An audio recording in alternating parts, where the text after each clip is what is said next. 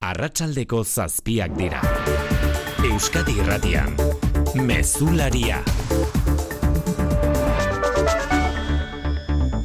Arratsaldeon guztioi laino beltzak iragartzen ziren arren datuek erakutsi dute beste behin ekonomia loraldian dela. Barne produktu gordina euneko lauko mairu azida Nafarroan atzeraldiaren mamua urrun utzita el Masaiz Ogasun Kontseilariak baiestatua. Se alejan los fantasmas, son datos que demuestran que la economía navarra sigue presentando fortaleza, sigue siendo... Espainiako ekonomiak ere ez usteko azkundea izan du 2008an bost puntu terdia zida aurrikusitakoa puntu oso bat gaindituta. Azkunde haundi bat beraz ekonomian urteko azken hilebeteak motel xeagoak izan diren arren. Anain zaustia, Arratxaldeon. Arratxaldeon oian, eh? Gainerakoan jende andan igaro da Bilbon ordu bete barru istekoa den Rodolfo Aresen hilkaperatik norbanako ez gain alderdi sozialistako kide ugari eta erakunde eta alderdietako ordezkariak izan dira bertan. Zerrenda luzea da, Patxi López lendakarioia, Idoia Mendia buruzagi sozialista arratsaldean izan dira, Inigo Urkullu lendakaria, zenbait sailburu eta Juan Maria Burto Bilboko alkatea. Aresen ibilbide politikoa nabarmendu dute, Inigo Urkulluk eta Idoia Mendia. Ez zen bakarrika sailburu izan, baita zinegotzia ere izan zen, foru diputatua ere izan zen. Beraz, Euskal Erakundean izenean e, gure oroimena. Bera dala, bueno, beste batzuen artean, e, gaurko Euskadi, no, ezagutzen dugun Euskadi, ba, bera zen arkitektoa. Familia giroan egingo dute hileta bihar Bilbon eta alderri sozialistak omenaldi politikoa egingo du oraindik data zehazteke. Aita Mariontziko arduradunek alegazioak aurkeztuko dituzte Espainiako kapitaintza nagusiak espedientea zabaldu diela jakin ondoren. Duela hiru urte Palermon egindako ikuskaritza baten ostean heldu da espedientea, migrazioaren aurka Italiako gobernuak duen estrategiaren barruan kokatu du hauzia Isa Egiguren Aitamari ontziko komunikazio arduradunak. E, momentu horretan e, Salvini e, ministroa zegoen eta bueno, estrategia politika bat zen e, ba, bueno, itxasontziak gelditzeko, ez? Hauzia konpontzeko borondatea erakutsi du Espainiako gobernuak garraio ministeriotik adirazi dute ohiko prozedura jarraitu besterik ez dutela egin 60.000 euro inguruko isuna jaso dezake aitamarik espero dute datorren astean itsasoan izatea.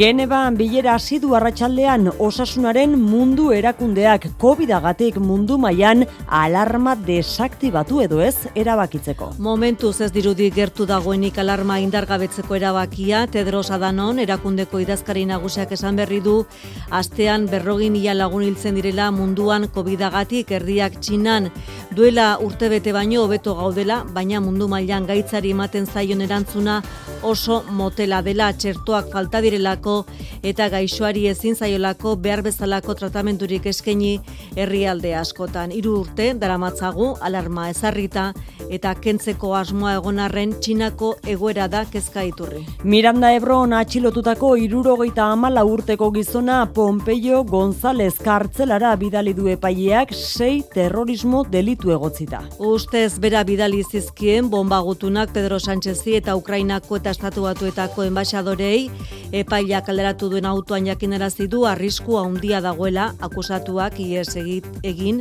eta frogak ezkutatzeko eta horregatik luzatu duela baldintzarik gabeko espetxealdia. Eta kiroletan, Kepa Iribar Arratsaldeon. Arratsaldeon oiane. Zita garrantzitsua dugu Saskibaloian Euroligako partida gaur Gasteizen Anadolu Efes Baskoniaren aurka. Azken bi urteetako txapelduna bisitari buesa arenan azken lau partida galduta eta Pierria Henri gabe arituko da gaur talde Gasteiztarra bide onera itzuli nahian. Zortziterdietan neurketa eta hiru euskal jokalari, eskubaloi jokalari, munduko txapelketako finala urratsa eman nahian, batetik Aldi Odriozola, Iñaki Pezina bestetik eta Imanol Garzia hundi Espainiako selekzioarekin ari dira munduko txapelketako finalerdian, bigarren zatien, hogeita emeretzi garren minutuan, Danimarkak emeretzi, Espainiak amabost. Laboral kutsak babestuta, eguraldia eta trafikoa. Asteburuaren atarian iragarpena, hotz egiten jarraituko duela, alaxe da ez da, nahiara barredo Euskalmet Arratxaldeon. Arratsaldeon badatozen orduetan ere antzera jarraituko dugu, euri egiten jarraituko du, batez ere ipar partean, eta laureun eta seio metrotik gora elur moduan ere egin dezake, zuritu dezake. Nafarro egoaldean berriz ez dugu euri espero, eta bertan giro hotzarekin batera ziertzo bizia izango da nabarmenena. Eta asteburuan ere, ba, negu giroarekin jarraituko dugu. Larun batean, gaurko moduan, prezipitazio izango dugu, batez ere iparraldean eta mendebaldean, eta elur maia laureun eta seion metro artean ibiliko da. Ana, trafikoan arazori badugu? Ba ez ez dago aparteko arazorik segurtasun saian esan diguten ez. Aipatu baita, gaurkoa ez dela egun erraza izan ezkerraldeko eta mehatzaldeko bizkaibuseko erabiltzaientzat lan gatazka bat tarteko sabotaia izan da laurogei bat autobusetan goizean eta horrek zerbitzua kaltetu du. Poliki-poliki gauzak joan dira egunean zehar bere onera itzultzen, baina era bat onera itzultzeko denbora eta orduak faltako dira. Oraindik ere arratsaldeko zazpiak eta sei minutu ditugu, teknikan eta errealizazioan Xanti Gurrutxaga eta Xabier Iraola. Euskadi Irratian, Mezularia. Oiane Perez. Aitamari ontziko arduradunek azken orduotan jaso dute estatuko kapitaintza orokorrak irekitako espedientearen notifikazioa. Eta aurreratu dute dagozkien alegazioak aurkeztuko dituztela sinetxita daudelako arazoa konpontzeko trabarik ez dietela jarriko Espainiako gobernutik. Hain zuzen ministeriotik borondate hori erakutsi dutelako.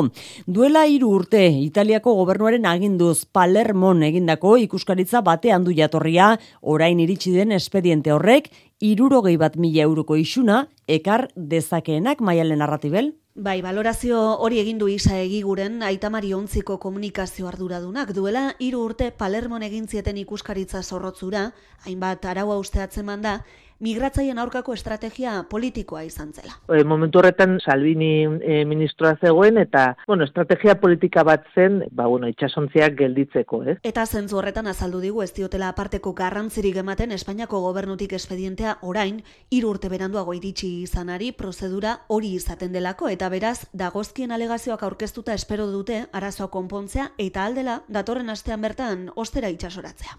Ez, ez dugu espero aparteko ostoporik e, Espainiako gobernutik. Gu, gure gure alegazioak e, uste dut ongi daudela eta ongi joango dela. Hain zuzen horixe bera berretsi digute Espainiako garraio ministerioko iturriek ohiko prozedura jarraitu besterik ez dutela egin, isunik egotekotan irurogei mila euro inguruko alitzatekela, Alegia, ez dela aitamariren aurka propio abiatutako ekinbidea eta arazorik behintzat ez dietela jarriko salvamendu lanetara itzul daitezen.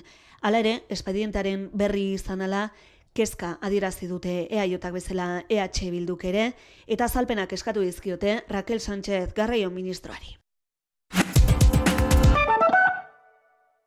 Zure etxea efizienteagoa izatea nahi duzu? Baina, nundik hasiko gara? Zer finantzak eta behar dugun? Ze subentzio dauden ikusi behar da? Inbertitu efizientzian, errazagoa da orain. Sartu birgaitzerakin.laboralkutxa.eu simulatzailean. Ezagutu eskura dituzun laguntza eta kenkari guztiak eta behar duzun finantzaketa. Laboralkutxa, bada beste modu bat. Ez itxaron gehiago eta eman urte berriari hasierarik onena. Donostia Kirolaren Kirol Txartelak iriko udal kirol instalazio guztietara sartzeko aukera ematen dizu. Igerileku estaliak eta irezabalekoak, bos mila metro kuadro hartzen duten gimnazioak, padel pistak, espa, entrenatzaile pertsonala, doako jarduerak eta beste hainbat abantaila. Sartu webgunean edo hurbildu iriko kiroldegietako batera, lortu zure kirol txartela eta hasi osasuna praktikatzen. Informazio gehiago donostiakirola.eus. Euskadiko sozialistek azken agurra eman diote hainbat urtetan alderdikide izandako Rodolfo Ares buruzagi oiari. Erakunde, politika edo sindikalgintzako ordezkaritza anitza pasada Bilbon ezarritako hilkaperatik Patxi López lehendakariaren agintaldian barne sailburu eta Euskadiko alderdi sozialistan azken hogeita mar urteotako erreferente nagusinatakoa izandako politikaria atzo hiltzen irurogeita zortzi urte zituela Patxi López bera izan da besteak beste gaur. Hilkaperan arratsaldean bertan izan da baita inigo urkullu lehendakaria ere. Beiatokian Luis Seron lankidea izan da arratsaldeon Luis Arratsaldeon, eguerditik sartu irten etengabea Bilboko Zumalakarregi etorbideko behiatokian Rodolfo Aresi azken agurra emateko zenideen ondoan Euskal Sozialisten ordezkaritza zabala eta eneko handueza idazkari nagusia urbildutako beste alderdi politikoetako eta erakunde eta sindikatuetako ordezkaritzei harrera eginez. Nabarmen inigurkuiu lendakariaren presentzia Aresek erakundetan eta politikan egindako lana azpimarratuz ez zen bakarrika zailburu izan, baita zinegotzia ere izan zen, foru diputatua ere izan zen. Beraz, Euskal Erakundeen izenean gure oroimena, eta zentzu horretan berarekin bizi izan dako eta partekatutako une politiko garrantzitsuak ere gogoratuz, gure doluminak familiari eta baita alderdi sozialistari. Bere agintaldian barne zailburu izandako Rodolfo Aresen eriotza galeran die izan dela itortu du Patxi López lendakari izandakoak. Hoy sufrido agresiones y amenazas, hasta también hemos tenido nuestras alegrías, ¿verdad? Bai, une alaiak ere izan zituztela elkarrekin, eta ala ere, bueno, ba, gogorapen horiek guztiak, berarentzat, alderdiarentzat, kalte handia izan diela gogoratu du Patxi Lopezek. Eta ordezkari politikoen artean, Andoni Hortuzar, Eusko Alderdia Zaleko presidentearen esanetan, ares erreferente bat izan zen Euskadin. Dano galtzen dugu, e, referente bat, Euskadi referente politiko izugarri bat galtzen du, eta bueno, hori aitortu behar dugu, eta bere figura eta bere ibilbidea errekonozitu e, behar dugu. Carlos Iturgaizek Euskadiko Aldarri Popularreko presidenteak bestalde aresekin lubaki batean egon izanari eman dio garrantzia. Rodolfo Arez tintxera berberan egon zen etaren kontako borroka horretan. Borroka egin genuen Rodolfo Are eta biok eta alderdi popularra eta sozialista tintxera horretan. Eta horrezegati e, niretzako laguntasun handi bat egin zuen alko gauza bat e, garai hartan.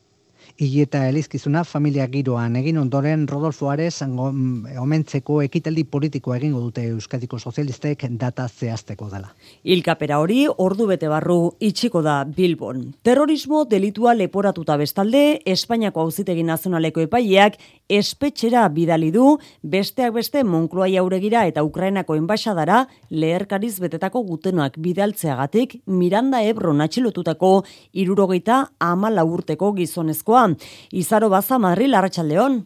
Arratzaldeon hori da, epaiak fidantzarik gabeko espezialdia gindu du irurogeita mala urteko gizonarentzat bomba gutunengatik. Sei terrorismo delitu egosten zaizkio, bana bidalitako gutun bakoitzeko lergailuak erabiltza gaitik gainera beste delitu bat egosten zaio. Jose Luis Kalama epaiak autoan azaldu legez, ez dago inolako zantzurik ikertua talde terrorista bateko kide edo kolaboratzaile dela pentsatzeko, hala ere gizarte ordena astoratzeko asmoa basuela uste du epaiak. Bestalea esan da, botere publiko publikoak behartu nahi zituela Ukrainaren aldeko babesa bertan bera utz zezaten. Atxilotuak Errusiako mesularitza zerbitzuak eta aplikazioak erabiltzen zituen, horrek ies egiteko arriskoa ekar zezakela sinisten du epaiak. Delitua errepikatzeko arriskoa ere egon badagoela uste duain justu, horregaitik agindu du kalamak fidantzarik gabeko espetzealdia. Atxilotuak epaiaren aurrean deklaratzeari uko egin dio, egosten zaizkio delituek hogei urteko gartzela zigorra suposatu dezakete.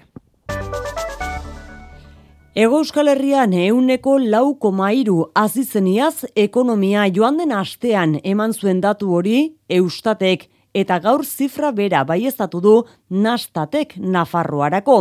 Aurrikusitakoa baino handiagoa da, euneko lauko azkunde hori, inflazio handiko testu inguruan gertatua gainera, atzeraldiaren mamua, usatzen du aldi berean, naizetan olabaiteko moteltzea nabaritu den 2008ko azken iruilekoan, Elieraso Iruña Arratxaldeon.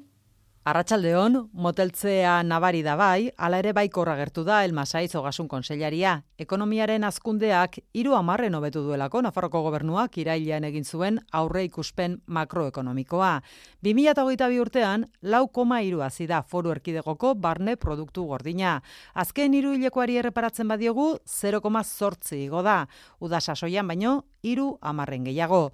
Datuak eskuartean, saiz konsellariak nabarmendu du, azken zatiko gorakadak hobetu egin dituela udazkenetik aurrera ekonomia nabarmen ahulduko zela zioten aurreikuspenak eta atzeraldiaren mamua usatuta Nafarroko ekonomiak gutxixago bada ere azten jarraituko duela 2023 honetan. Vemos que son datos positivos que alejan de alguna manera pues esos fantasmas de una posible recesión técnicas. Aurten euneko bat komalauko gorakada espero du foru gobernuak, bat egiten du beraz, laboral kutsa eta ispalink erakundeen aurre ikuspenarekin. Espainiar estatuan berriz euneko bost koma bostekoa da, iazko azkundea estatistika institutuak emandako datu aurreratuak Espainiako gobernuaren aurrikuspenak gainditu egin ditu honela, baina azken hiru hilebetekoak erakusten du ekonomiaren azkundea moteltzen ari dela Nafarroan bezalaxe baita Espainian ere Xabier Urteaga.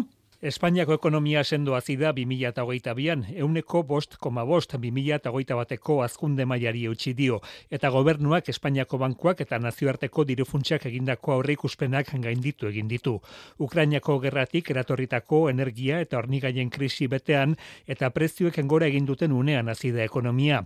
Urte osoko datuan ortea biloera ikusten dira, ekainara artekoa, pandemiaren murrizketak amaitu berritan, urte hasierako hilabetetan azkundea sendoa izan da, eta udazken negukoa hilabete horietan inflazioaren ondorioz moteldu eginda, besteak beste familien kontsumoa gutxitu egin delako. 2008ko datua, Espainiako ekonomiaren sendotasunaren lekuko da gobernuaren esanetan que habla de la robustez, de la capacidad de resiliencia y del buen acierto. María Jesús Montero, gasun ministroak adierazi du azkundea politika egokien emaitza izan dela. Ineren datua behinbeinekoa da, Estatistika Institutuako hartarazi du iruileko honetan ezin izan dituela eskuratu indize aurreratua kalkulatzeko erabiltzen dituen aldagai guztiak eta behinbetiko datuan aldaketak egongo direla. Bien bitartean Inigo Uzin Mondragon korporazioko presidenteak publikoki lehenengo aldiz hitz egin du gaur Orona eta Ulma kooperatibat taldetik irten ondoren. Azken bi kooperatiba hauen salmentak zenbatu gabe korporazioa 2022an 4.800 milioi euroko fakturazioa izan duela esan du Uzinek aurreko urtean baino euneko amabost gehiago eta proiektu berriak iragarri ditu. Mondragon korporazioko bihar izen izeneko kooperatiba berriaren aurkezpenean izan da, adinekoi eta mendekotasuna duten personak etxean zaintzeko zerbitzua ematea izango du helburu ekimen berriak. Satxe erizainen sindikatuak deituta bestalde eunka erizain kesu atera dira gaur kalera osakidetzaren lan eskaintza publikoen kudeak eta salatzera. Aurreko deialdiko plazen esleipena oraindik egin gabe dagoenean, hilebete barru deialdi berri batean izen eman beharko dute erizain askok zurin etxeberria. Osakidetzako enplegu publikoko deialdiak kaosa direla salatu dute eunka erizainek izan ere joan den udan azterketa gainditu zuten hautagaiei etzaile oraindik plazarik ez leitu eta hortaz hilabete barru martxan jarriko den prozesu berrian izena eman beharko dute amaia maior satxe. Eta oraindik ez dakite noiz e, irtengo diren zerrendak, nork hartuko dute lanpostua eta hori jakin gabe e, izena ematea egin behar dute beste eperako. Hautagaiak aserre daude alegin handia suposatzen dielako eta osakidetzako arduradunei eskatzen diete bukadezatela behingoz azken prozesua laida kaltetuetako bat da akademia bat ordaintzea, denbora mantolatzea, zenen ba, ointxe bertan egin dugu beste bat, oza, ustalian egin genuen oposaketa bat, eta berriro ikasten bestea, ba, esan, pixkat erreta gaude, ez, ez digute deskantxurik eman. Orduan, ez dakigu ikasten hasi bergaren, eta gero ez dugun oposaketa egin behar, plaza hori badaukagulako,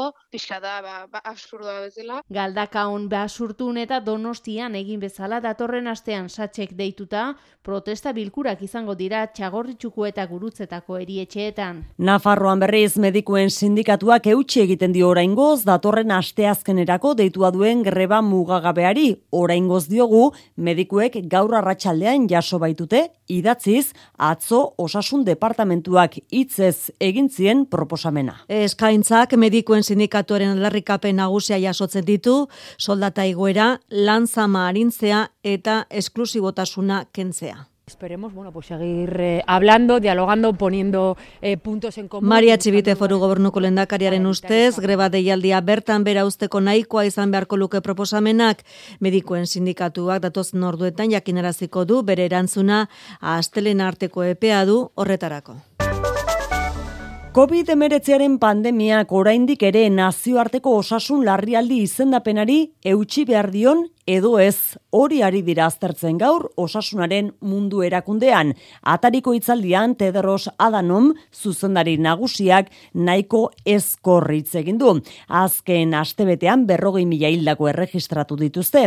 Duela urtebete erregistratzen zirenak baino nabarmen gutxiago dira bai, baina joera goranzkoa dela dio Brusela, Amaia Portugal.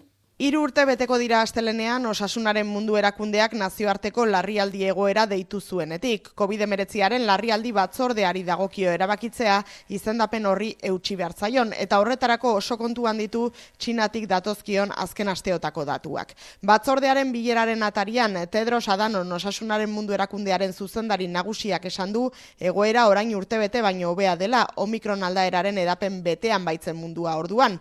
Baina ohartarazi du ere abenduaren hasieratik bilakaerak okerrera egin duela nabarmen.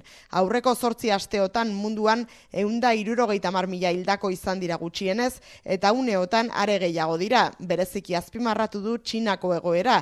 Azken astebetean munduan berrogei mila hildako erregistratu dituzte, erdia baino gehiago txinan. Munduko toki askotan adineko entzat eta osasun langileentzat ere oraindik ez dela txertoriko hartarazi du, osasun zerbitzuak gainezka dituztela eta kasu positiboen sekuentziazioak egiteari utzi zaiola, aldaera berriak atzematea zailagoa da ondorioz. Ipar Euskal Herrian itxita jarraitzen duten muga pasabideen arira, Ipar Euskal Herriko zenbait autetxik mobilizazioak iragarri eta biharamunean, Pirineo Atlantikoetako prefetak gaurra dirazi du pasabideak zabaldu baino lehen polizien arteko koordinazio lana hobetu beharko litzatekeela. Besteak beste, terrorismoaren edo legezkanpoko migrazioaren auziak hor daudelako. Prefetaren agerraldian izan da, Andoni Lizea Galankidea. Julian Charles prentzaurrean baionan Bartzelonako Espainia Frantziar goibileran errandakoen aritik, muga etxierak udararako amaitzekoak direla errandu. Que si, encore une fois, on arrive à mettre en place des contrôles coordonnés autour de, de la frontière. Ordurako Espainiako eta Frantziako polizien artean koordinatutako kontrolak egiteko moduan bagaude, lau pasabideak irekiko ditugu Espainol eta Euskal Poliziekin eseri, itzegin eta dibidez talde mixtoak osatzeaz litzateke ideia txarra. Orain arte terrorismoaren argudioa saltzen zuen Frantziak eta prefetak onartu du legezkanpoko migrazioarena ere hor dagoela. Atzo endaiako zapezak mobilizazioak iragarri zituen, prefetak aitortu du aserrea ulertzekoa dela biak, biltzekoak dira helduden egunetan eta beste iragarpen bat, 2008 lauan, baionako besten datak aldatuko dituzte Parisen olimpiadak dira eta polizia guztiak han behar dituztenez, amar bat egun aurreratuko dituzte eta ustelaren amairua aipatzen dute data gisa. Gazte koordinadora sozialistak GKS urteko ekitaldi nagusia egingo du bihar Bilbo eta Iruñan manifestazioak deitu dituzte. Enpresarien eta agintarien erasoaldiaren aurrean gazte langilok borrokara lelopean. Krisia azbaliatuta enpresari eta bankariak negozio egiten ari direla salatu nahi dute eta egoera honi buelta emateko langileriari sujetu politiko bilakatzeko beharra aldarrikatu. Unai Martinez GKSko bozera malea gaur Euskadi Ratiko Faktorian. Krisiaz bai, hitz egin behar dugu krisiaz, baina krisiarekin batera ofensiba momentu bat eta zer bai. Horrela bakarrik ulertzen dira, ba, soldaten murrizketak edotea, e, zerbitzu publikoen okertzea ematea, presioen goraka da, uste dugu politikari profesionalek ez dutela egoera hau errotik aldatuko, beraz, mobilizatzeko e, momentua dela. Bestalde, jaurlaritzaren lakuako egoitzara eraman dute protesta gaur, duranako ikasbidea ikastetxeko ikasleek hotzari aurre egiteko neurriak eskatu dituzte.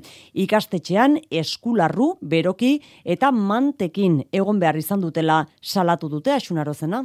Bai ikastetxean bizitakoa salatu nahi izan duten, bigarren hezkuntzako ikasleek guraso batzuk ere bertan zirela. Oinarrizko baldintzak, bete zuen Galdararekin duten arazoa tarteko, azken egunetan berogailu elektrikoak jarri baldin badizkiete ere, benetako konponbideak eskatu dituzte, amets berastegi eta idurre diazte alda ikasleak. Arazoa bat zegoen martxotik, pasain kurtzotik, baino nabaritu dugu negu gorri hasi denean. Galdararekin dagoen e, arazoa, hogeta bat daudela, eta doaz zazpi, oza, orduan ez du egiten bero klaseetan. Eta orain, zidea orduan e, arazoa konpontzeko, pues, como partzea jartzen, eta biali dituzte como estufak edo horrela klaseetara, irten bidea ez da hori. Hezkuntza sailak jakinarazi die berandu baino lehen hasiko direla arazoari irten bidea emateko lanean, orain arte neurririk hartu ez izana salatu dute. Urtarriak hogeita zazpi ditu gaur holokaustoaren biktimak oroitzeko nazioarteko eguna dugu gaurkoan Ukrainako gerraren itzalpean egin dira ekitaldi ugari. Polonian esaterako duela irurogeita emezortzi urte armada gorriak askatu zuen Auschwitzeko kontzentrazio eremuan erruseren parte hartzeri gabe egin dira oroimen ekitaldiak. Alemanian Ukrainara tankeak bidaltzeko erabaki hartu berritan, esangura berezi hartu du nazismoaren biktimak oroitzeko ekitaldi horrek. Berlindik aneira zabaleite beren berri emale arratsaldeon. Arratsaldeon Bundesdaken presente jarraitzen duten eta memoria bizirik mantentzen laguntzen duten herritar hori ekomendu dituzte gaur holokaustoaren biktimak gogoratzeko nazioarteko egunean iraganeko akatsak ez errepikatzeko. Mich beunruhigen auch Versuche, die Einzigartigkeit des Holocaust zu relativieren. Das müssen wir entschieden zurückweisen. Baina aurten Ukrainako gerrak zipristindu du guztia, Errusia ez dutelako gonbidatu Polonian Auschwitz Birkenau kontzentrazio esparruan egin diren omenaldietara armada gorriak askatu zituen arren, Ukrainara tankeak bidaltzeko erabakiak Errusiaren aserrea eragin du eta Moskuk dio Berlinek abandonatu egin duela bigarren mundu gerraren ostean hitzeman zuen estrategia ez belizista. Baina Alemaniak gogo reusten dio tankeak bidaltzeko hartu duen erabakiari eta errepikatzen du Errusiarekin konfrontazio zuzena ekidi nahi duela, batez ere gaur iraganeko mamuak berpiztu ez daitezen. Nazio batuen erakundeak bestalde kezka plazaratu du ekialde hurbilean lehen azgain indarkeria giroa ez ote den gehiago gaiztotuko Israelek atzo jeninen egindako erasoaldi bortitzaren ondotik. Gogoratu bederatzi palestina arriltzituztela eraso horretan. Erantzun gisa gazatik Israelera suziriak jaurti dituzte eta Israelek berriz misiak jaurti ditu gazaren aurka. Giro horretan iritsiko da astelenean ekialde hurbilera Anthony Blinken estatu batuetako atzerri arduraduna. Mikel Aiestaran eite beren ekialde hurbileko berri emaleak dauka azken ordua bertan arratsaldeon.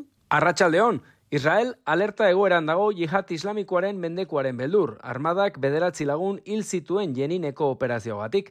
Cisjordanian gertatzen dena gero eta lotuago dago gazarekin eta gauean hainbat koete jaurti dituzte handik. Israelek Hamasen eta jihad islamikoaren posizioak ere bombardatu ditu. Bost hilabete igaro dira azken bortizkeria gorakadatik, orduan, berrogeita bederatzi gazatar hiltziren irauntzuen hiru egunetan.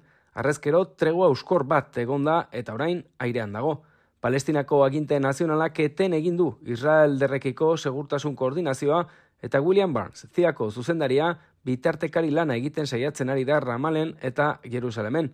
Anthony Blinken, Amerikako estatu batuetako estatu idazkaria astelenean helduko da lur santura eta ez du egoera bare aurkituko. Netanyahuren gobernu berria, estatu juduaren historiako erradikalena, boterea iritsi berri da, eta palestinarren erantzuna almena neurtzen ari da.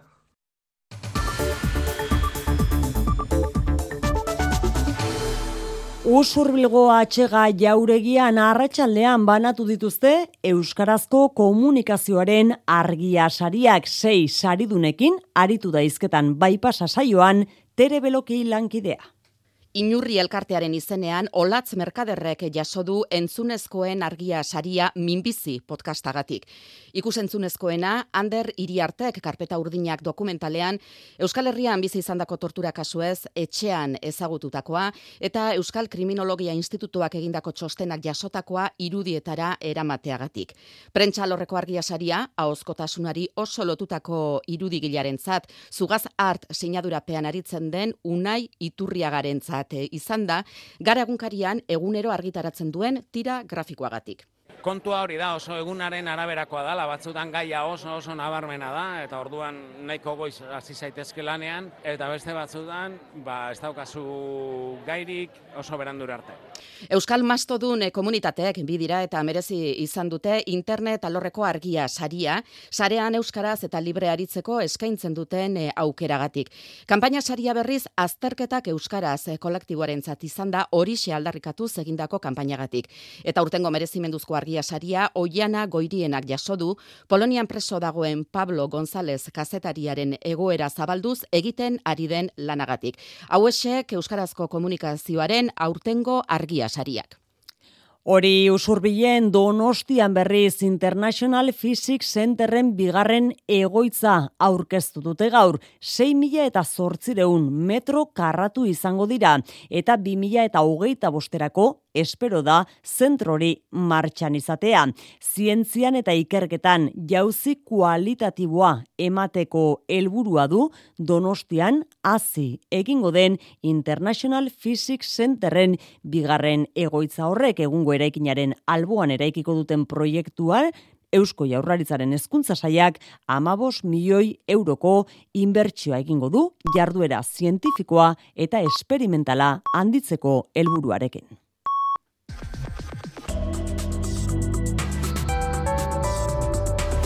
Euskadi Irratian, eguraldia eta trafikoa. Errepidetan ez dugu nabarmentzeko arazorik ordu honetan, eguraldiaren iragarpena nahiara barredok euskalmeten. Badatozen orduetan ere antzera jarraituko dugu, euria egiten jarraituko du, batez ere ipar partean, eta laureun eta metrotik gora elur moduan ere egin dezake, zuritu dezake. Nafarro egoaldean berriz ez dugu eurikonturik espero, eta bertan giro hotzarekin batera ziertzo bizia izango da nabarmenena. Eta asteburuan ere, ba, negu giroarekin jarraituko dugu. Larun batean, gaurko moduan, prezipitazio izango dugu, batez ere iparraldean eta mendebaldean, eta elur maila laureun eta seion metro artean ibiliko da. Mesularia, gertukoak. Gure artean basurde kopurua nabarmen ugaritu den honetan Arabako Eiza Federazioak usaldia antolatu du otxaiaren laurako. Hori maiz gertatzen da, baina deialdi honek badu berezitasuna emakumeentzat bakarrik izango dela. Euskal Herri osoko berrogeiren bat bildu nahi dituzte, emakume eiztarien figurari oi hartzuna emateko. Basurdetan ibilia den eiztari emakume batekin hitz egin dugu eta ahaztuko ez duen bizipenak dituela esan dugu Aixerrodrezola. Usaldirako deialdiak zehaztapen nabarmena du, emakume izan behar. Hortik aurrera, kuartango ondoan dagoen marinda gainean izango da otxailaren lauan eta bertara joaten direnek biziko dituzen sensazioak ondo ezagutzen ditu hainoa etxenikek. Gehienetan, aita alboan resakatzen edo basurdeak zakurrekin agerrarazten ibiltzen zen, baina ego ukitu zitzaion basurdea hiltzea ere. Talako batea, baina, bueno, ondo ondora, kusinuen, bueno, basurde haundien duzela. Teranen, ainoa, edo piretzen duzu, edo aber nola sortzen zaizu. Orden izan zen, osea, erdi begi etxitza, osea, tiratu nio, eta momentu hortan, eroritzen lurrera, osea, kusinuen erori, eta nola aterazitzaion odola, tara nahi ama, oiuk hasi nintzen, osea, hil nut, hil nut. Basurdea bere zaurituta zegoen, eta kide batek errematatu zuen, baina ofizialki beretzat tantoa. Basurde izien, erraten da, lehenengo tiroa jotzen duenak, arekin duela, naiz eta guztizile zutzi. Orduan, karo, niretako izan zen, buah, subidon bat terrible, o sea, nuen espero inondik inora. Aur txikiak ditu eta orain gozutzita dago afizioa, baina itzuliko da eta bien bitartean ez dago besterik. Kuartangoko eizaldiko emakumeekin inbidia sanoa sentituko du. Bilboko udalak trantzizio ekologikoko ministerioak eta Bilboko portuak besteak beste itxasadarraren erabilerari eta garapenari buruzko protokolo bat jarri dute martxan, nervio ibai zabal eta kadagua arroetan proiektuak martxan jarraitezen errazteko. Itxasarra, itxasadarra berreskuratzea eta bizi berritzea Bilboren erronka nagusietako bat da eta protokolo horri esker zorrotza aurren, punta zorrotzan edo itxasadarreko beste edozen ere mutan proiektu bat martxan jarri nahi duenari tramitazioa erraztuko dio. Olatzarri bengoa. Itxasadarraren gaineko eskumenak instituzio askoren eskutan daude, denek elkar hartuta lan egiteko konpromisoak berekin ekarreko du besteak beste tramitazioak egiteko lehiatia bakarra zabaltzea, eta horrekin edozin proiektu martxan jarri nahi duenari bidea erraztuko diote. Balioan jarri nahi izan dute estatu mailana itzindaria den konpromiso hau, eta adostasunerako egon den gaitasuna. Itxasadarra eta bere garapena denentzat baita garrantzitsua. Juan Maria Gurto Bilboko alkateren hitzetan aukeraz betetako espazioa ekin eta ekin saiatuko gara ibai ertzeak berreskuratzen. Eremu horietako batzuk utzita baitaude eta gure uriaren gizarte, ekonomia eta kultura jardueretarako baliatzen. Aizialdi jasangarriko eredua indartuko duten proiektuekin. Kirol jarduerak, gastronomikoak, zein ekonomikoak, mota guztietakoek izan dezakete lekua protokoloa funtsesko tresna izango da diote, itxasadarraren etorkizunerako ura zaintzen lagunduko duena, aberastasuna sortzen lagunduko duen aldi berean. Nafarroan, Tebas, Muru Arte Derreta herrian gainezka daudela salatu du udalak foru erkidegoko azpiegitura nagusiek desjabetzeak ere eragiten dituelako herrian etengabe. Nekazaritzan oinarritzen da herri honetako bizimodua eta despopulatzea ekidin baino jendea herritik irtetea bultzatzen ari direla adierazi dute. Olatz balda. Tebas muru arte derra herritik dena pasatzen da, ala salatzen dute bertako biztanleek. Autobideaz gain eremua bitan banatzen duen trena, goiten txioko lineak, Nafarroko ubidea, edo lurralderen zati bat hartu duten hiru arrobiekin gutxi balitz, orain abiadura handiko trena eta egingo dituzen hiru zabortegia gehituko zaizkio. Gauzak horrela, irurogeita hektaria gehiago deskabetuko dira. Yolanda Obanos, Tebas muru arte derretako alkatea. Desde que somos una cebolla que nos están cortando en Juliana. Nos cortan, nos, nos divide. Banaketa eta deskabetze horrek zereala lantzen duten bizanlein nabarmen eragiten die, seieun bizanleko herri honetan, ez dago apenas aurrik eta largun asko keuren pentsio basua, lurzail txikien alokairuarekin konpentsatzen dute. Gainerakoak nekazariak dira eta Sergio Monrealen kasuan bezala, gero eta zailago ikusten dute euren herrian eta herriko bizimoduarekin jarraitzea. Eh, al final aquí ya esta gente se les llena la boca, eh, con el despoblamiento rural. Egoera honen aurrean salatu dute administrazioa bera dela landa eremuan despopulazio bultzatzen ari dena, bertako bizilagunek jasotzen duten zaintza desegokiagatik. Kultura leioa. Tabakalera Kebil Ai izeneko erakusketarekin hasiko du 2023ko denboraldia optikaren eta balistikaren historiaren ikuspegi kritikoarekin. Dozena bat artista garaikideek parte hartuko dute erakusketetan eta bost ekoizpen berri ere izango dira horietako bi azuzena bieitez eta izaro ieregi euskaldunek sortutakoak dira. Ekainaren laura bitartean izango da ikusgai tabakalerako lehen solairuan, ainoa agerre. Ivo Lai erakusketaren abia puntua ikerketa bat da. Optikaren eta balistikaren historia paraleloek eta mendebaldeko gizarten bilakaerak gizon zuriaren begiradak dituzten elkar eraginen inguruko azterketa alegia. Ana Teixeira eta Tabakalerako Oier Etxeberria izan dira erakusketa honen komisarioak. Biolentziaren garapen teknikoa, arma suntsitzaileak, gero eta presentzia handiago dutela, ez? Eta proiektu hau bultzatu dugunok uste dugu arte garaikidearen esparru eta jakintzetatik ezinbestekoa dela gure pertsepzio sistemek, gure begira da galegia e, guzti honetan jolasten duen paperaren inguruan hausnarketa sakon bat egitea. Erakusketan dozena bat artistaren lanak daude ikusgai, nazioarteko artista egaraikiden ekoizpenak eta horitako bost artelan tabakalerarako sortuak izan dira. Tartean, izaron jeregik hiru zatitan eskainiko duen performantza. Edifizioan arkitektura bera erabili eta batez ere prismaren elementua, sujetu e, vertikal bat, bai, olako botere bat erakusten duena. Eta erorketaren kontzeptua gure fragilidadetik edo e, sujetan interdependentia independienteago batetik abiatuta ba, beste posibilitate edo beste mundu batzuk eh, eraikitzeko. Zine ziklo batek eta arte makina izeneko arte garaikidera hurbiltzeko ikastaroak osatuko dute Ibola irakusketa eta ipatzeko da laber, erakusketaren zati batean Reina Sofia Museko German Labradorrek egindako ikerketa lanaren emaitzak izango direla ikusgai tartean, karlismoa eta rifeko gerra, fastismoaren gorakadarekin eta Espainiako gerra zibilaren hasirarekin lotzen dituen atala. Donostiak deferia arte eszenikoen inguruko azoka hartuko du martxoaren amairutik amaseira sortzaiek eta programatzaileek bat egiten duten plaza da deferia eta urten hogeita zortzi lan aurkeztuko dira bertan, horietako gehienak bertan estreinatuko dira. Aurten fake izenburupean osatu da programazioa eta bereziki Europako merkatuari begira jarri dira mailu odrezola. Arte eszenikoen esparruan lan egiten duten entzat, topagune garrantzitsua da Donostian egiten den deferia azoka. Fake gaiaren inguruan antolatu dute, aurtengo edizioa, Jonin Sausti Donostiako udaleko kultura zinegotzia da.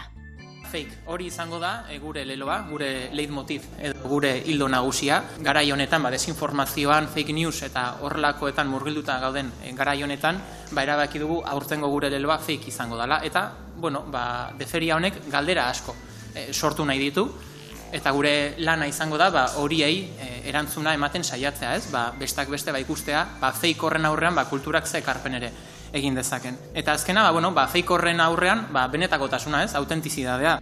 Antzerkia, dantza edota txotxongiloa era guztietako ikuskizunak erakutsi nahi dituzte hogeita zortzi konpainia izango ditugu, hogeita zortzi ikuskizun eta berrogeita lau e, funtzio. Eta horietatik, hogeita zortzi konpainia horietatik, amabi bertakoak izango ditugu, amar estatu mailakoak eta gainontzekoak nazioartekoak, bai Kuba, Italia, Belgika, Alemania edo Kostarrikakoak. Eta Europako herrialdetan erraz ikusi eta ulertu daitezken ikuskizunak programatu dituzte Victoria Eugenia Antzokian antzokizarrean edota tabakaleran ere izango dira noski emanaldiak eta horrez gain sektoreko profesionalei begira bilkurak hitzaldiak edota neurrira egindako topaketak izango dira azokak irauten duen egunetan. Hori guztia kulturan, kirolean berriz, Baskoniaren partida hasi zain gaude, kepa iribar, arratsaldeon. Arratxaldeon.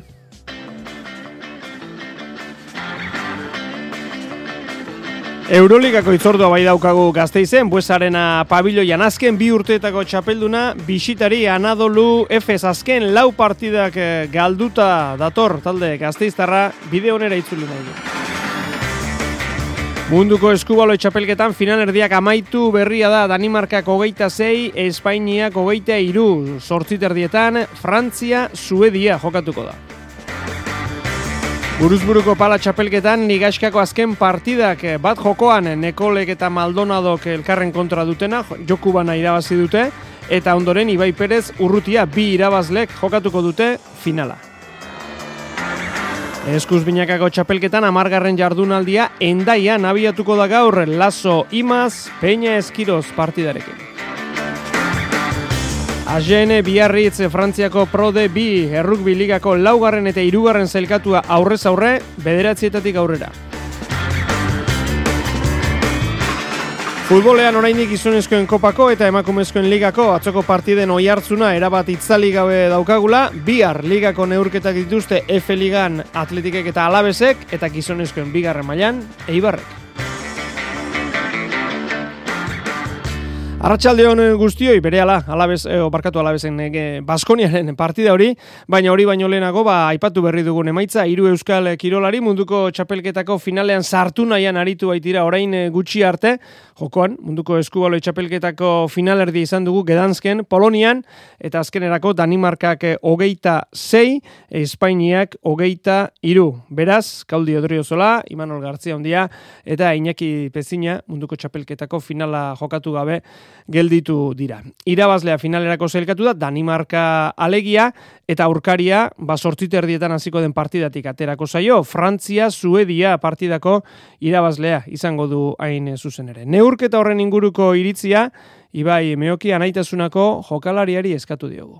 Ba, niri gehiago guztain zait e, Suedia, eh? E, dut, ba, etxean ari direla eta gainera piston talda dakatela, oso mi ari dira jokatzen, e, bueno, ba, dute generatze oso zona, eta bain dela ja iru lau bost bat urte, ba, oso ongi egiten ari dira gauzak. Zan, ez, favoritua Suezia da, baina, bueno, badakigu ez, Frantzia beti hor dago, goi-goian, beti semifinaletan, finaletan, eta kriston espientzia daukate, eta baita ere kriston selekziona, ez? Beraz, ikusi nik uste oso berdindua egongo dela, semifinala, baina, bueno, ekia guztaren zait, Suedia, baina bakigu, ja, maila hoetan, edozen, edozen gauzik gertalik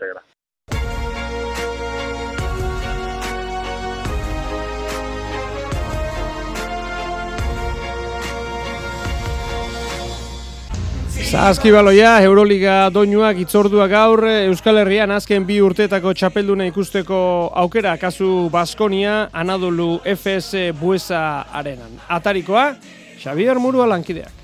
Baskoniak Europako itzorduari helduko dio zalen aurrean. Anadolu FS azken bi edizioetako txapelduna bisitari Buesarenan iluntzeko sortzita ardietan. Aurkari zuzena, taldera barra bezala, playoffen leian dabilena.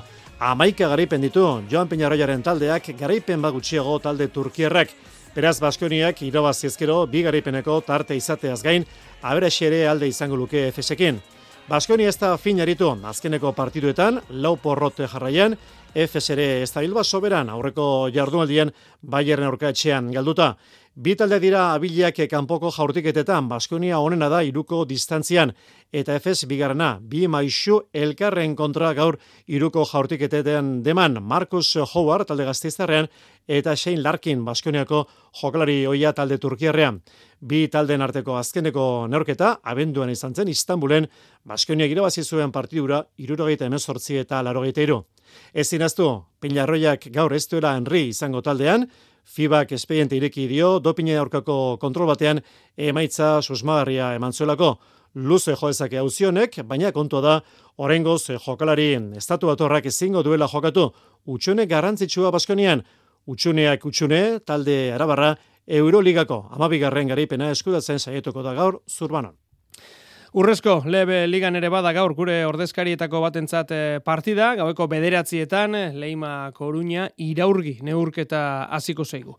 Eta frontoietara jauzi, buruzburuko pala txapelketan, ligaskako irugarren eta azken jardunaldia Bilboko Bizkaia pelotalekoan, bi neurketa, eta biak, bueno, ba, kanporak eta bihurtuta irabazten duten e, bi palistek finala jokatuko dute. Lehen eh, partida daukagu martxan, Nekol eta Maldonadoren eh, artekoa, Nekolek, dan Nekolek irabazi du lehen jokoa, amarreta sortzi, eta Maldonadok bigarrena, zazpi eta amar ondorioz, bana berdindurik eh, ditugu. Ondoren, Ibai Perez Urrutia partida jokatuko da, eta esan bezala, gaurko bi irabazlek, ba, finala jokatuko dute.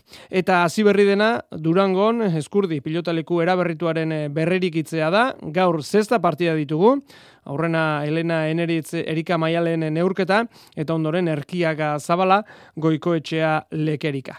Eta eskuz, binakako txapelketan, amargarren jardunaldi abiatuko da gaur, eindaian izango da jaialdiak, gaueko bederatzietan, bertan promozio txapelketako, zein txapelketan nagusiko neurketak izango ditugu, Jon Altuna. Frontoi ezoikoa azkarra ezberdina da endaiakoa, Jon Anderpeñak lehen aldiz jokatuko du bertan.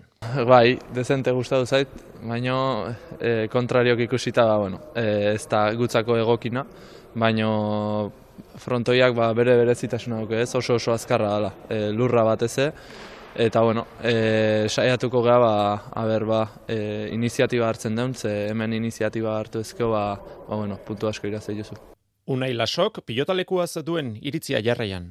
Oso aproposa tanto abukatzeko, baina, bueno, gero defenditzeko oso oso zaila ere, frontoia, eta, bueno, aeraldea, gurea den.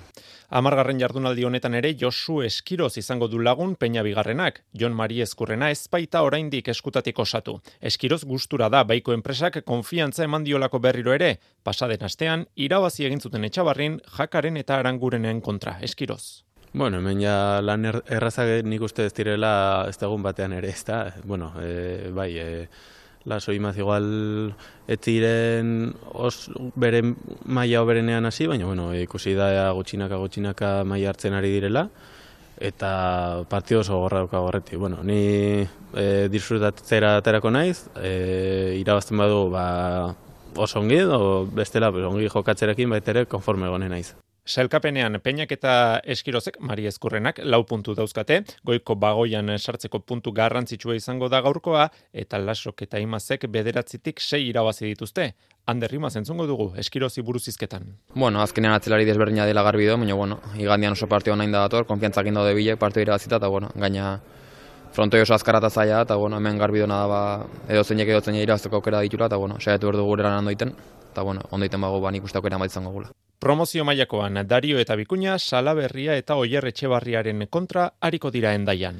Frontoitik, e, eh, zoropilera, futbola, emakumezkoen e, liga gestu etenik atzo amaitu zen amazeigarren e, jardunaldia, gurei dagokienez e, realak e, granadilaren zelaian e, bi eta bat galduta, Eta bi arrabiatuko da amazazpigarrena. Efe Liga honetan, alabez eta bilarreal daude, azken bi postuetan, zailkapenean, jaitxiera ere muan alegia, amabina punturekin, eta bihar, eguardiko amabietan, elkarren artean neurtuko dituzte indarrak. Etxetik, kanpo jokatu beharko dute arabarrek. Inigo juaristi entrenatzaileak dio, ez dela behin betiko ondorioak ekarriko dituen partida, oraindik jardunaldiak faltako direlako ondoren, baina, hori bai, garrantzia, itzela dauka. Esatea hori finala bat dela, ez da benetazkoa. Azken finean, final batean eh, lortzen baduzu, irabazten duzu zeo zer, eta galtzen baduzu ez, ez da. Eta kasu honetan ez da, ez da berdina, baina oso oso garrantzitsuak dira hiru puntuak, ez da. Hor aurkaria hor dago gurekin eh, azken postuan, eta guretzako partidu hau ah, oso oso garrantzitsua, beria eh, aterako dugu gure aurpegi ona. Eta arratsaldeko zeiak eta laurdentan Real Madrid Atletik zurigorriak baino hogei puntu gehiago dituzte zuriek aurkari indartsua da eta Bilbotarrak euren bertsiorik onena berreskuratu nahian dabiltza iraia iturregi entrenatzailea. Alde batetik argi dago talde hoien kontra oso ondo defendatu behar duzula, ze azkenean, ba, bueno, edo zeinak atxe badakizu, bueno, zer gertatzen den jokalari hain potenteak aurrean dituzunean, baina ia da ere, azkenean e, partioa irabazi nahi baduzu, ba, bueno, erasoan ere e, aukerak egin behar dituzula, ez? Argi dago talde haien kontra ez, ez duzula aukera askorik egiten, baina aukera horiek aprobetsatu behar dituzula. Igandean izango da txuri urdinen eh, txanda, realaren txanda, eguardiko amabietan, huelbako esportin hartuko dute zubietan, gora begiratu nahi dute donostiarrek, baina horretarako erregulartasun bat lortu beharko dute emaitza positiboetan, izan ere, ligako azken bost partidatatik lau galdu egin dituzte eta hori da zuzendu beharrekoa. Realari lotuta, atzo Tenerifen esan dugu partida jokatu zutela, tejadak ikusitako txartel gorriari elegitea jarri dio klubak, baina lehiaketa batzordeak ez dio arrazoirik eman eta zigorra mantendu dio jokalari txuri urdinari. Beraz, apelazio batzordera jo dezake orain realak. Eta gizonezkoetan, bihar jokatuko duena, bigarren mailako liderra da. Eibar, leganez, ipuruan, seiterdietan, igoerako playoff playoffean sartu nahi duen taldea da Madrildarra, bost puntu azpitik dago unionetan eh, armaginekiko, e, bost puntu azpitik playoffeko postuekiko eta armaginekiko amabi puntura. Etxetik kanpo egiezan estabil ikusgarri, bi irabazi ditu, hiru berdin du, eta sei galdu, baina errespetuz, geizka garitan entrantzailea. Errespetu guztia, baina e, ipuruan jokatzen dugu, guk ere gure indarra, gure kalitatea eta gure gauzak ditugu, baita ere konpetitzeko eta eta saiatu behar gara alik eta ondoen egiten, ez? E, beti egiten dugun bezala, edo beti saiatzen saiatzen garen bezala. Ez. Lider izatearen inguruan galdetu zaio entrenatzaile Bizkaitarrari eta ona erantzuna. Lehenengo postua defendatu behar dugun bitartean hori da seinale ona, hor goian gaudela, ez? Eta, bueno, ba, guretzat hori bat da. E, bigarren mailan lehenengo egotea oso zaila da eta eta egin behar duguna da ba, saiatu mantentzen alik eta denbora luzenean. Ez. Gogoratu Eibarrek berrogeita zei puntu ditu eta bost puntuko aldea irugarren zailkatuarekiko eta Eibarren atzetik doanetako bat eh, laugarren dago une honetan, alabez da, babaz horrek igandean ordubietan mirandezi egingo diote bisita. Eta lehen mailako gure hiru ordezkariek ere igandean jokatuko dute. Hirurak eh, errezkadan, kopa astea izan dute, Iruñan eta Bilbon oraindik partida horien eh, oihartzunek eh, darraite eta asteleneko sosketaren eh, zain daude saleak, Barcelona eta Real Madridekin batera, bi, bi euskal taldeak hortxe ditugulako, baina orain ligari begiratu behar. Laurak eta laurdenetan osasuna Atletico Madrid neurketa jokatuko da, gaur atxeden eguna izan dute gorritxoek. Behin neurketa hori bukatuta, bigoko hasiko da, zeiterdietan, Zelta Atletik, eta eguna borobiltzeko non eta Bernabeun Realak jokatuko du bederatzietan, Real Madrid indartsua izango dute aurkari txuri urdinek, eta gauzak dauden moduan, Imanolen eh, mutilek eh, merengeak harrapatuko dituzte, bigarren postu horretan, baldin eta partida irabazten eh, baldin badute. Eta bide batez, lehiak eta batzordea aipatu dugu lehen reala, realeko neskekin lotuta, baita mutilekin ere, Bryce Mendezek ikusitako txartel gorriaren aurrean ere, ez dute ontzat eman, realaren elegitea, beraz, partida bateko zigorra, bete beharko du Galizarrak, hori datorren urteko kopan izangoda. izango da. Eta futbola amaitu horretik, Roberto Torres aipatu behar dugu, osasunako jokalari hoiak gaur egin du debuta Irango Ligan fulat bere taldeak, bat eta huts menderatu du Persepolis, eta harrekoak egin du golori beraz, garaipenaren gola, Roberto Torresek. Txirrindularitza, Mallorcako txalanjea irugarren eh, zaioa andratzen abiatu eta koldela kreuten eh, amaitu da. Kobe, Grossens eh, iritsi da ies egina, bakarrik elmugoratu da, bera lortu du garaipena.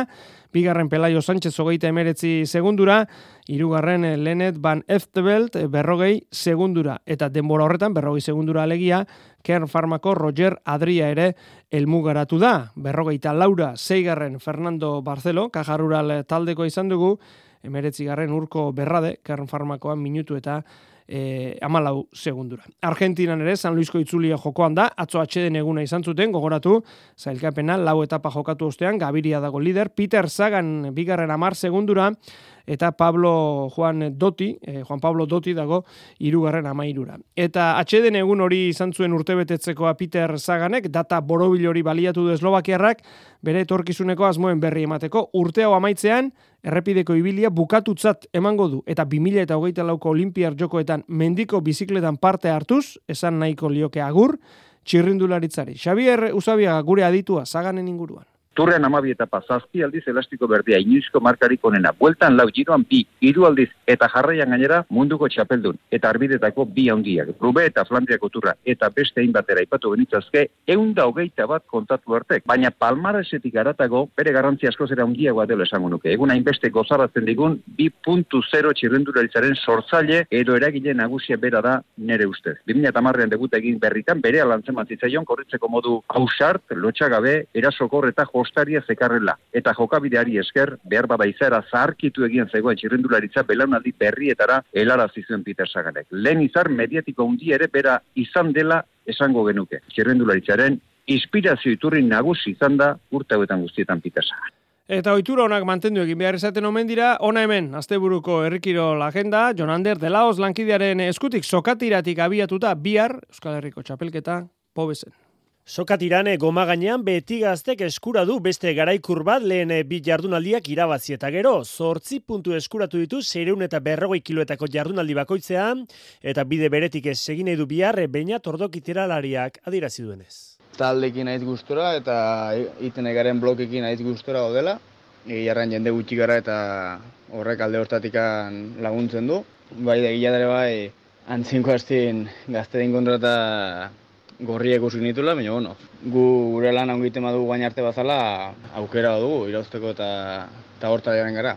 Alaber, jaialdi berean jokatuko dute emakumezkoen bosteun eta berrogei kiloetako proba ere, haiei dago kienez, estuagoa izan da orain arteko lehia, ibarrak irabazi zuen lehesakako lehen biziko jardunaldian, eta aldiz, beti gazte galden zen burgeluko bigarren saioan, beraz, bitaldek amaikan apuntu dituzte jardunaldi erabaki horraren atarian. Horrez gain, aizkora kontueke beteko dute errikirole asteurua, xerpa.ai txapelketako binekakoa jokatuko dute biharrez estoan, arratsaldeko zeietan, lau biko bikote hariko dira txapela eskuratu nahian. Eh, Larrañaga jauregi, Otaino Mujika, Ugaitzen Mugertza Larrea eta Txikia Laugarrena Azurmendi. Lan hona egin duela esan du azken horrek. Leia pentsatzea neko estu izango ekela, lau bikote bau nahiko indartxu, eta ni hortxe, eh, borrukan pixka, eta ber, juren pixka launtzen zioaten, da, nik adinonekin da zeakin milagro egetzaukiat, eta orduan bai, eber lan poli bat eta ondo antzen egiten dio lana, eta ikusi zen poli ematen dian bintzat. Igandean berriz, eurrezko eskorako binakako jardunaldia jokatuko dute leitzane, Bizentek eta Rekondok etxe berria eta txapartegi izango dituzte aurkari. Arre jasotzen berriz, Paulo Azpiazu, hariko da.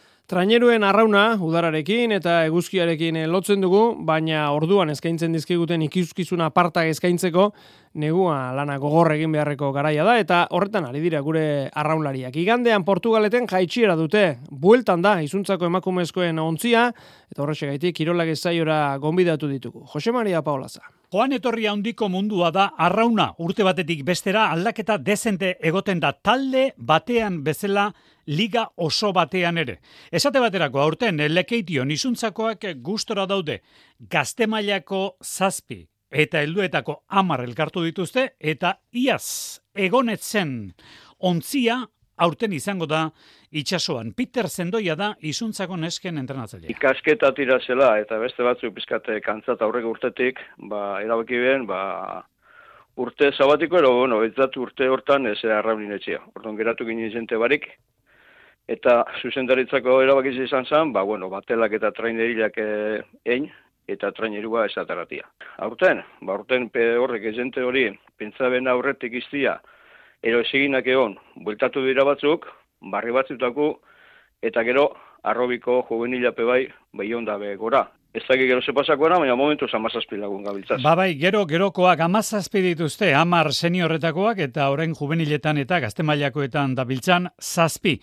Gero, gerokoak, hori bai, etorkizunak esan daiteke egonkortzeko aukera bat emango duela. Euskotren ligak demoraldi honetan bertan zortzi untzi izango ditu eta Bigarren mailakoan, emakumezuen trainero elkartean, eten egongo direnek ikusten dute lehiatila bat zabal daitekeela maila nagusian, ala uste du Petersen du. Hombre, alda, aldatzen da, aukerataku on, ba, bueno, azkanin aurrera ikusitza, ba, sortzi isakeran bebai, ba, aukera gehioro hor goiko ligan e, sartzeko. Aukera gehioro, ba, talde gehioro zelako goikuak. Eta objetibo mobra, nik uste okete dozen eh, danok, danok, ba, bueno, harino berandu aurten espara urrengo urtitarako begira, ba, hori izango zala objetibo bat, ogoiko liga hortan e, sartzia. Bueno, ba, nagiak albora utzi eta itxasoratzeko gareia da, ibaira kasu honetan, datorren igande guerdian Portugaleten daukagulako Euskal Herrian lehen da biziko jaitsira 2000 eta hogeita iru honetan. Ama bostuntzi hariko dira emakumezkoetan, tartean noski, berriz ere bueltan delako izuntza, eta gizonezkoetan hogeita biuntzi hariko dira.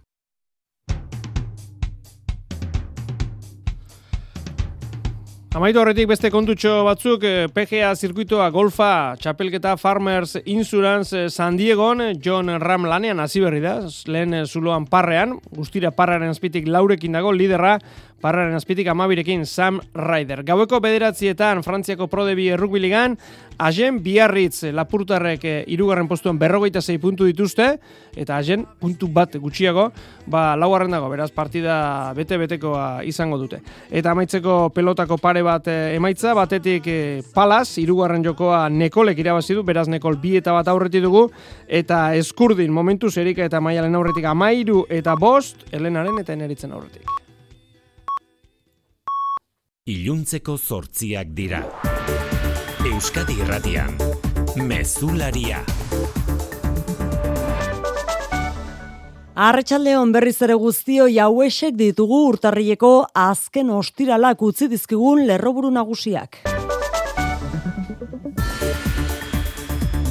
Anain zaustia, Ratxaldeon. Ratxaldeon. Laino beltzak iragartzen ziren arren datuek erakutsi dute ekonomian loraldia dela. Barne produktu gordina, euneko lauko mairu azida Nafarroan atzeraldiaren mamua urrun utzita. Elma Sainz, Ogason konsellariak bai du datua. Se alejan los fantasmas, son datos que demuestran que la economía navarra sigue presentando Espainiako ekonomiak ere zusteko azkundea izan du 2008an, bos puntu terdia zida, aurre ikusitakoa mm, puntu oso bat gaindituta.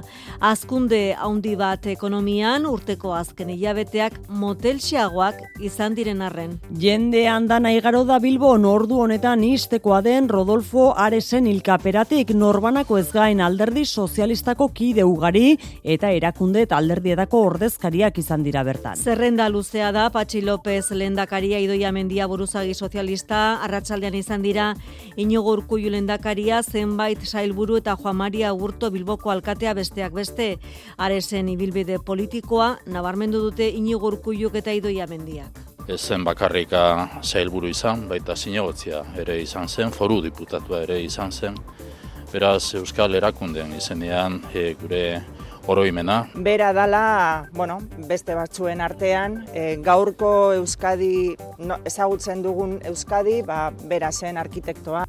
Familia giroan egingo dute bihar Rodolfo Aresen hileta Bilbon eta Alderri Sozialistak omenaldi politikoa egingo dio oraindik data zehazteke. Aita Mari ontziko arduradunek alegazioak aurkeztuko dituzte Espainiako kapitaintza nagusiak espedientea zabaldu diela jakin ondoren. Duela hiru urte Palermon egindako ikuskaritza baten ostean heldu da espedientea migrazioaren aurka Italiako gobernuak duen estrategiaren barruan kokatu du auzia Isa Egiguren Aita Mari ontziko komunikazio arduradunak. E, momentu horretan e, Salvini e, ministroa zegoen eta bueno, estrategia politika bat zen e, ba, bueno, itxasontziak gelditzeko, ez? Hauzia konpontzeko borondatea erakutsi du Espainiako gobernuak garraio ministeriotik adirazi dute, oiko prozedura jarraitu besterik ez dutela egin, irugei mila euro inguruko izuna jaso dezake aitamarik eta espero dute datorren astean itsasoan izatea. Geneban bilera zidu arratsaldean osasunaren mundu erakundeak COVIDagatik mundu mailan alarma desaktibatu edo ez erabakitzeko. Momentuz ez dirutik gertu dagoenik alarma indargabetzeko erabakia Tedros Adhanom erakundeko idazkari nagusiak esan berri du astean berrogi mila lagun hiltzen direla munduan COVIDagatik erdia txinan duela urte bete baino hobeto gaudela baina mundu mailan gaitzari ematen zaion erantzuna oso motela dela txertuak falta direlako eta gaixoari ezin zaiolako behar bezalako tratamendurik eskaini herrialde askotan. Hiru urte daramatzagu alarma ezarrita eta kentzeko asmoa egon arren Txinako egoera da kezka iturri.